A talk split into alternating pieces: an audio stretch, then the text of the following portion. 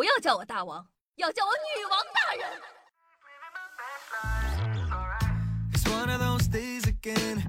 嗨，各位手机听众朋友们，大家好，欢迎收听今天的《女王又要》，我依旧是常中啊，在深山训练千年，包治百病的板蓝根，谢谢夏春瑶。那现在呢，已经从这个北京回来了，妈妈的身体呢也是比较健康的，非常感谢大家的关心，有收到很多小耳朵的这个呃问候，非常感谢大家。讲道理啊，这次北京之行，我最大的感触就是北京的房价是真高啊！你想想，八九百块钱的宾馆应该已经很不错了，对不对？在普通的城市里，那都已经是我的天呐，五星级的标准了。在北京这儿吧，真的，我要怎么跟你们讲呢？就是又小又破又贵又不干净，可咋整啊？突然间呢，感受到了众多这个努力在北京的这个打工人的这个辛苦，真的，你想一想，一个月赚那些个钱，全交房租了，交完房租之后还能剩啥？还能攒下来啥？当然了，有的时候呢，上帝给我们开的玩笑不止这一个。如果说上帝给人类开了一个玩笑，那一定是更容易出轨的男人们很难判断自个的老婆到底有没有给自己戴绿帽子。你要知道啊，这些事情都是有迹可循的。譬如说，从来不查你手机的伴侣，突然间想拿起你的手机看一看，那就证明在他心里多少是有些鬼的。那大家都知道哈，一开始远古时期呢，我们是母系氏族的社会，然后慢慢的过渡到近代呢，其实是父系氏族的社会。那趋于现代呢，又慢慢的变成了男女平等啊，相对平等。但是呢，因为之前呢，父系氏族的社会呢，会让大家觉得男孩子在对待这个两性之中更容易出轨一点点，因为男孩子诱惑多一点点，而且呢，这个社会大环境呢，对男孩子出轨会更加的包容一点点哈。有的女孩子就会觉得啊，不公平啊，对不对？男孩子出轨啊，就会觉得对吧？什么花花公子啊，浪荡，别人也不会很指责他。但女孩子就是出轨的话，又被骂死了，那词儿都脏的哟。很多人会觉得不公平，但是啊，你认真思考一个问题啊，从生理结构上想，妈妈永远都是妈妈，但是爸爸那不一定是爸爸。而且呢，在中国历史上，怎么验证自己的孩子是否是亲生的，一直是大家面临的一大难题。在古代朴素的科学观念之中啊，人们只能通过五官的轮廓啊、发型、肤色等等外貌特征来判断。三国时期呢，有人发明了一种滴骨认亲法，把活人的血滴在死去亲人的骨头上，如果血液能够渗入，就表示双方有血缘关系。这种方法呢，主要是源自于古人信奉的孩子是父母的骨肉，因此觉得血液可以渗入亲人的骨头。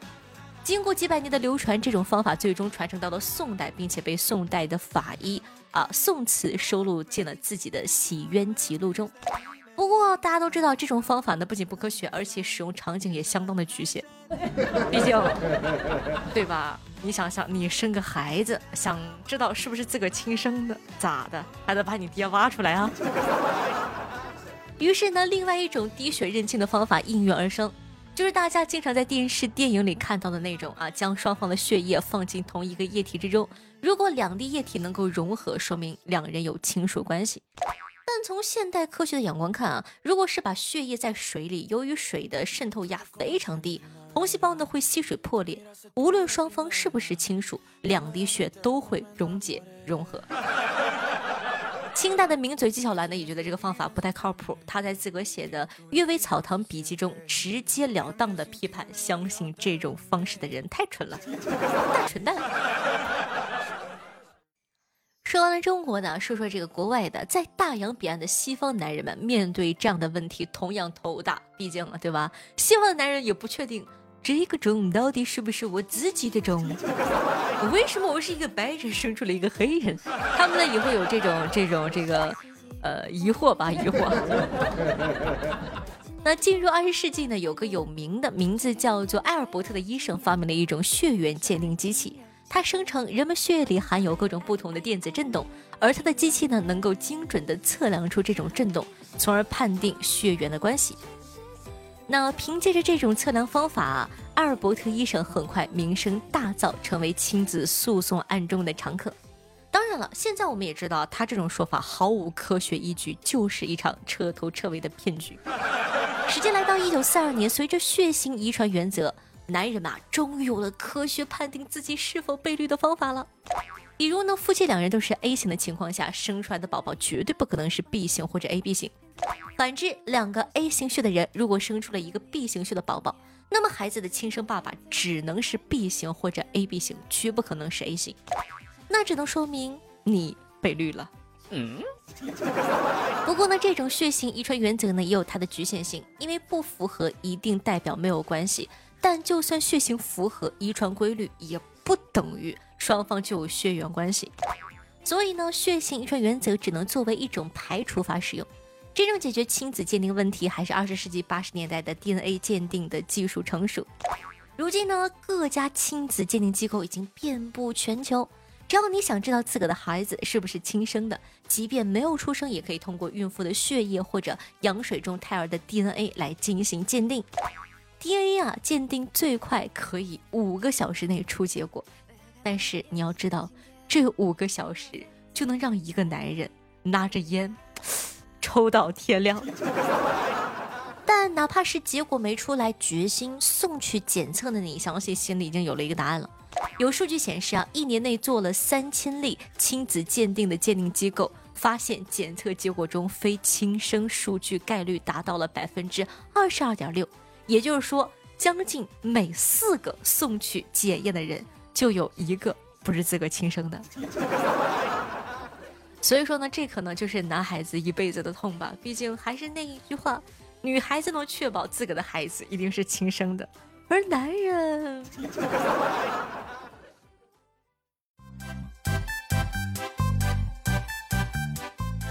你知道吗？四川居然有猪猪羊羊可以坐的客运火车。从普雄开往攀枝花的扶贫慢火车，全程九小时七分钟。铁路沿线的村民呢，可以将猪羊带上火车，送到城市里卖。也就是说呢，你坐着坐着，就能看到一个老伯赶着一群猪猪从你的身边走过去，哇，听起来超酷。讲道理啊，我不知道听众里有多少大连人。前两天刷某音的时候呢，看到了一个特别好的薅羊毛的好方法，从大连站坐到大连北站。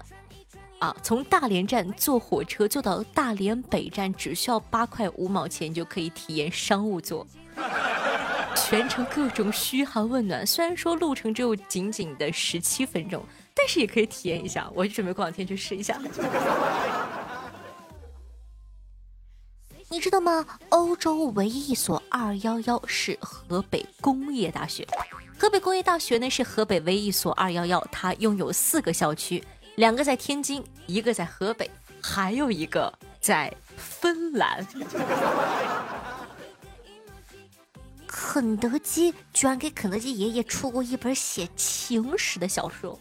二零一七年的肯德基出版过一本小说，里面讲述了女主拒绝富豪公爵离家出走后，认识肯德基上校，两人最终在一起的爱情故事。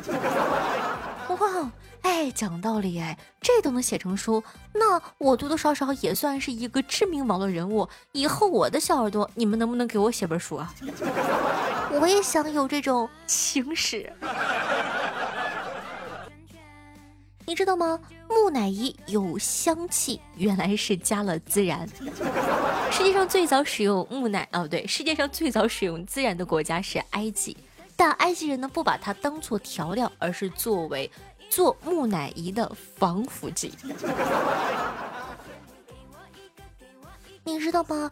逛商场前千万不能喝咖啡。研究发现，喝咖啡呢含有咖啡因的饮料啊，会增加购物的冲动，特别是一些不实用的东西。但是我觉得这个东西不严谨。嗯，我可以喝咖啡，但是也不会增加我的购物冲动。为什么呢？因为我的钱包余额会抑制住我的购物冲动。你知道吗？上海浦东机场居然比澳门还大。上海浦东国际机场的用地面积是三十九点九平方公里，而澳门特别行政区的陆地面积只有三十二点九平方公里。哇哦！你知道吗？要多和大便通畅的人接吻。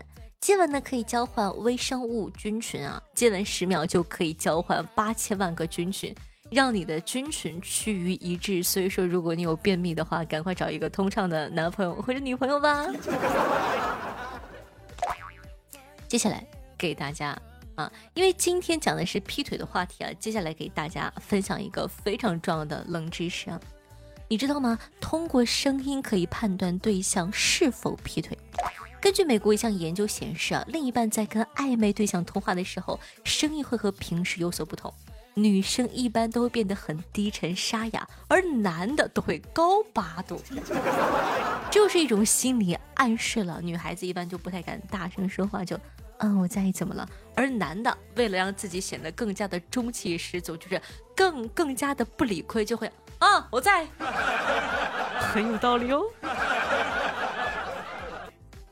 接下来呢，再跟大家分享一个比较变态的睡眠病症，这是一种病症，你可以考呃想一想身边有没有这种朋友啊？说性梦游是一种睡眠障碍，患者呢在发病的时候呢处于半梦半醒的状态，可能会呻吟啊、自己解决啊，或者大声说脏话，甚至发起或者参与性行为。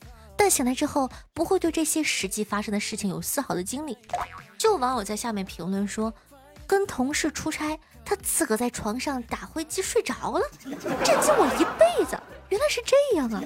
所以说呢，如果啊你跟别人在出差，或者说跟朋友同住双人床的时候啊，万一你发现他有一些你觉得啊这种事情不应该自个偷摸干吗？你怎么当着我的面就搞这一套的时候，有可能他。也不是真变态吧？当然了，这个还是要大家衡量一下。其实这个话题比较尖锐啊，我又认真想了一下，要不要跟大家去分享这个话题？但是想了想，还是分享一下吧。万一大家身边真的有这样的这个呃小朋友的话呢，也希望可以更加包容的去看待。有可能他不是真变态 啊，当然了，也可能他就是一个淫魔，还是需要自个判断一下。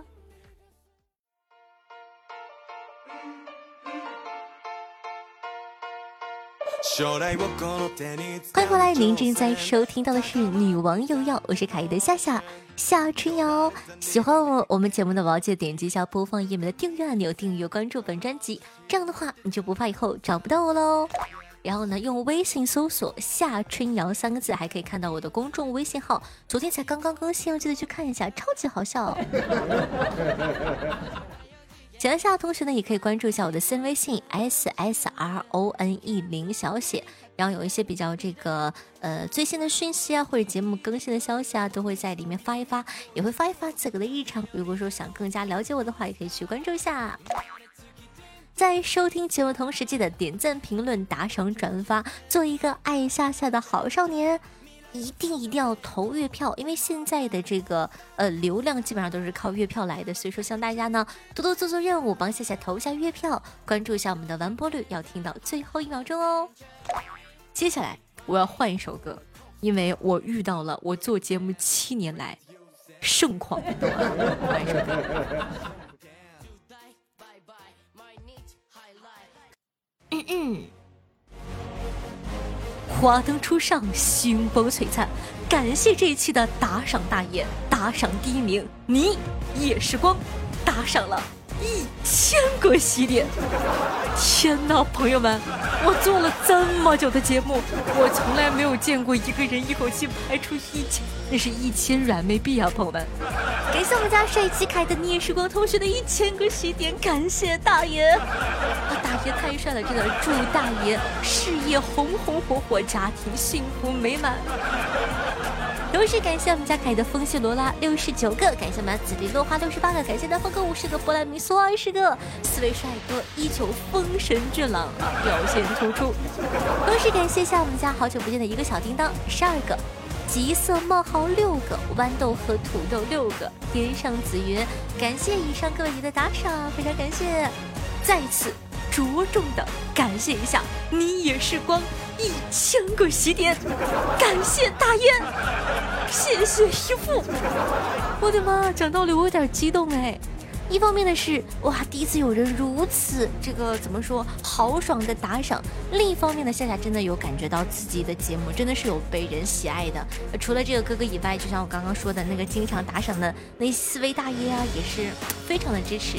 让夏夏觉得辛苦努力的付出是有被人看得到的。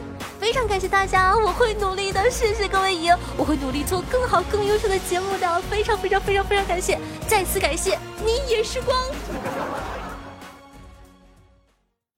嗯嗯，刚刚呢有些激动，本宫也是见过世面的。好，谢谢姑姑，谢谢哥哥们超疼我，好开心哦。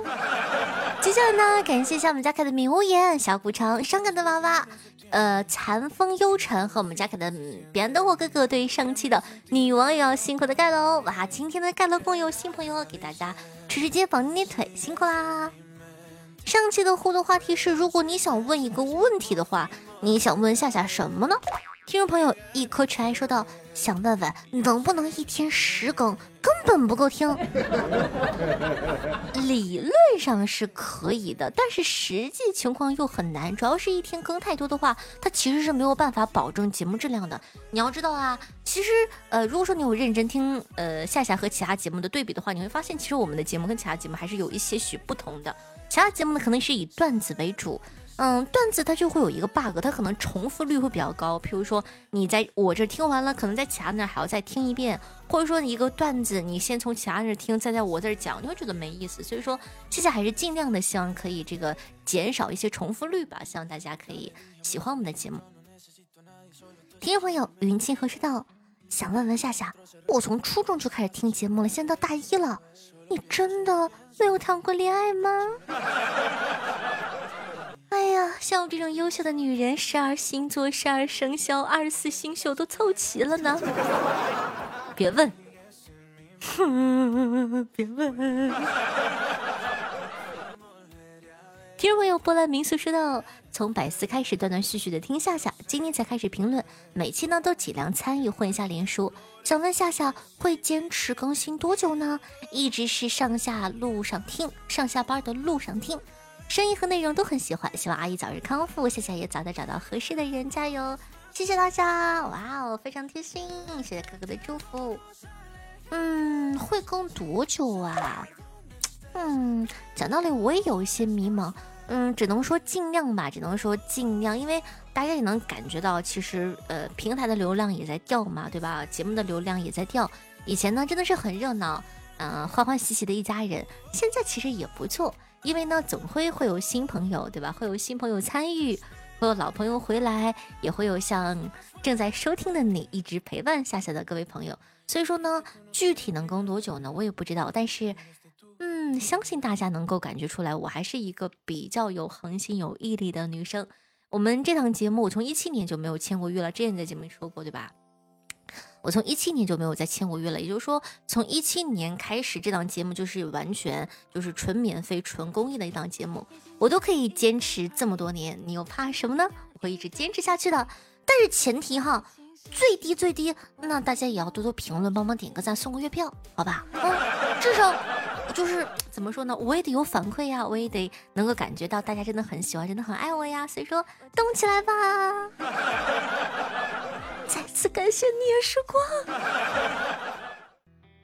听众朋友暮云说道：“好好陪伴家人，祝阿姨身体健康。”问一下，夏大脚的称呼是怎么来的呀？哎呀，我就知道会有人问这个问题，真讨厌。时光飞逝，岁月如梭。遥想当年，我是一个倍儿敞亮的人，而且我狮子座，你懂的。狮子座呢，就是相对于还是比较虚荣一点点。喜欢听别人夸他，我呢又觉得自个儿呢长得又好看，身材又好，又特别喜欢发自拍。以前在微博上发，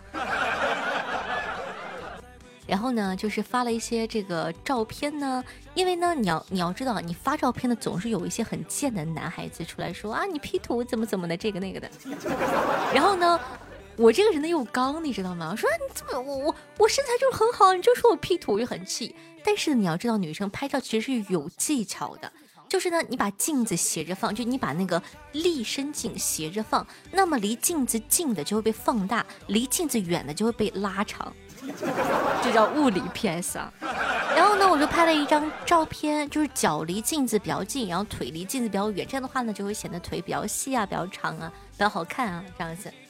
然后他们就因为这张照片说脚大，嗯，就是这样子，超烦。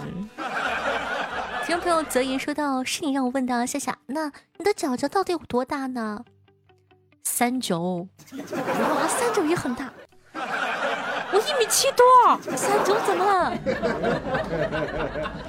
听众朋友烧瓶中的小鱼说到：“每次听夏的节目，奇幻的知识都会增加，感觉自己越来越聪明了呢。”听众朋友吉色冒号说到：“祝夏夏家人早日恢复健康，谢谢。”听众朋友李木在夏夏说到：“这次世界赛。”祝 WB 夺冠！呜呼！听众朋友四小猫说到，最近呢有一个免费收听书抽奖的活动，一次能抽五张月票，排行榜免费区，找个专辑就能入，记得帮夏夏抽奖送月票啊！听众朋友欧阳叶妮说道：“哎，屋漏偏逢连夜雨，倒霉了喝凉水都塞牙，不说了。哎呀，祝夏夏。”呃，夏夏祝我好运连连吧，三十张月票封上。好的，祝你好运连连。听朋友伤感的娃娃说道：“作为一个学生啊，酒是不能喝的。但爸爸出去吃饭，和朋友吃完饭呢，回家后总是说自个的当年的英勇事迹，说自个当年多么的威风，多么的厉害。结果第二天醒了，啥也不记得。就算你完整的说出他的话来，他也不承认。夏夏，你说气不气人？从中可以看出。”这个伤感的娃娃应该被他的爸爸折磨了不止一次，而且可能还是同一个故事。